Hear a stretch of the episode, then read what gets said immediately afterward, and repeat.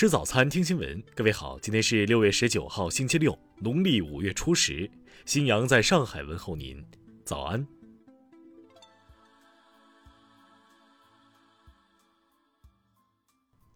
首先来关注头条消息。最近，一条沉寂近十二年的问答突然火了。二零零九年八月八号，有人提问：国际空间站何时轮到中国人上去？有名网友回答：“中国人要上就上自己的国际空间站，上别人的不好玩。”十七号十八点四十八分，神舟十二号航天员聂海胜、刘伯明、汤洪波先后进入天河核心舱，标志着中国人首次进入自己的空间站。听新闻早餐知天下大事。中国新任驻英大使郑泽光向英国外交发展部礼宾司司长兼使团副典礼官巴斯比递交国书副本。受疫情影响，接市新型冠状病毒肺炎疫情防控指挥部办公室的通知要求，管城街道启动了全员核酸检测工作。北京冬奥组委称，今年十月将进入赛时运行阶段，任务更重，节奏更快。神舟十二号成功发射，引发国际社会广泛关注，许多国家航天机构和人民都通过不同方式向中国表示祝贺，外交部对此表示感谢。近日，交通运输部、公安部联合印发了禁止限制携带上客车的物品的明确目录，自二零二一年六月二十号起实行。据台媒联合新闻网统计。截至六月十八号，全台累计已有三十五名老人死亡，这让高龄者如惊弓之鸟，缓打潮逐渐显现。十八号，在空军第一所航空学校东北老航校旧址上空，歼二零和歼幺六、歼幺零等多型战机以战斗姿态表达搏击长空新向党的蓝天情怀。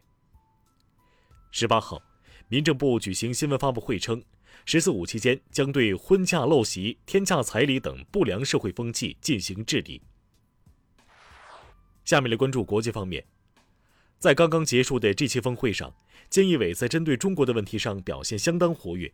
十七号却在日本记者会上表示：“我们不会构建对华包围圈。”当地时间十八号，阿富汗国防部称。在过去二十四小时，阿富汗安全部队共击毙二百五十八名、击伤一百五十六名塔利班成员，并销毁了大量武器弹药和地雷炸弹。当地时间十八号十五点，缅甸仰光达梅镇区联邦巩固与发展党党部附近连续发生三次爆炸，造成一辆出租车严重损毁，至少一人身亡，多人受伤。十八号。欧洲理事会更新了允许入境欧洲的国家、特别行政区和其他区域的名单，其中美国首次被列入允许入境国家名单。以色列总理贝内特的办公室十八号表示，以色列将向巴勒斯坦权力机构提供约一百万剂辉瑞新冠疫苗。俄罗斯外长与白俄罗斯外长在莫斯科举行会谈，会后白俄罗斯外长表示。俄罗斯和白俄罗斯正在遭受西方发起的混合战，两国将联手应对西方施压。当地时间十七号，赞比亚开国总统肯尼斯·卡翁达去世，享年九十七岁。外交部发言人赵立坚对此表示沉痛哀悼。朝鲜劳动党总书记金正恩十七号在会议上表示，为维护国家尊严和自主发展利益，朝鲜的对美立场是做好对话和对抗的双手准备。下面来关注社会民生。新东方发布声明称，近日网传新东方内部座谈的消息及座谈内容为谣言，未就相关内容进行过所谓的座谈，且对上述内容并不知情。据上海市政协召开的以系统性防控守牢城市公共安全底线专题协商会，二零二一年以来，全市报警的幺幺零违法犯罪接报数同比下降百分之五点一，百分之十七点二。长三角青年消费大数据报告显示，五五购物节期间，新业态代表品类中，剧本杀、密室、宠物消费、付费自习室等都以不同比例实现消费增长。有网友称，在互联网企业工作，因向同事打听工资被开除，起诉索赔均被法院驳回。十四头北移象群经过跋涉，十八号清晨七点抵达峨山县大龙潭乡叠索村委会下方三百米山庆中，并在此地一直睡到下午两点五十左右。下面来关注文化体育。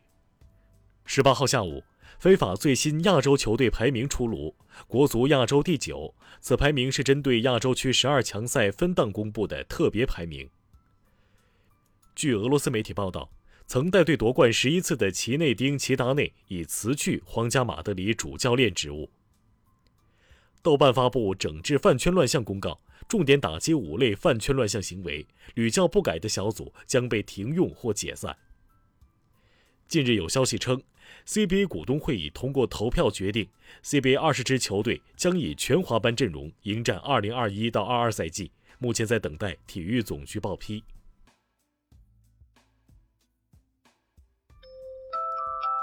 以上就是今天新闻早餐的全部内容。如果您觉得节目不错，请点击再看按钮。咱们明天不见不散。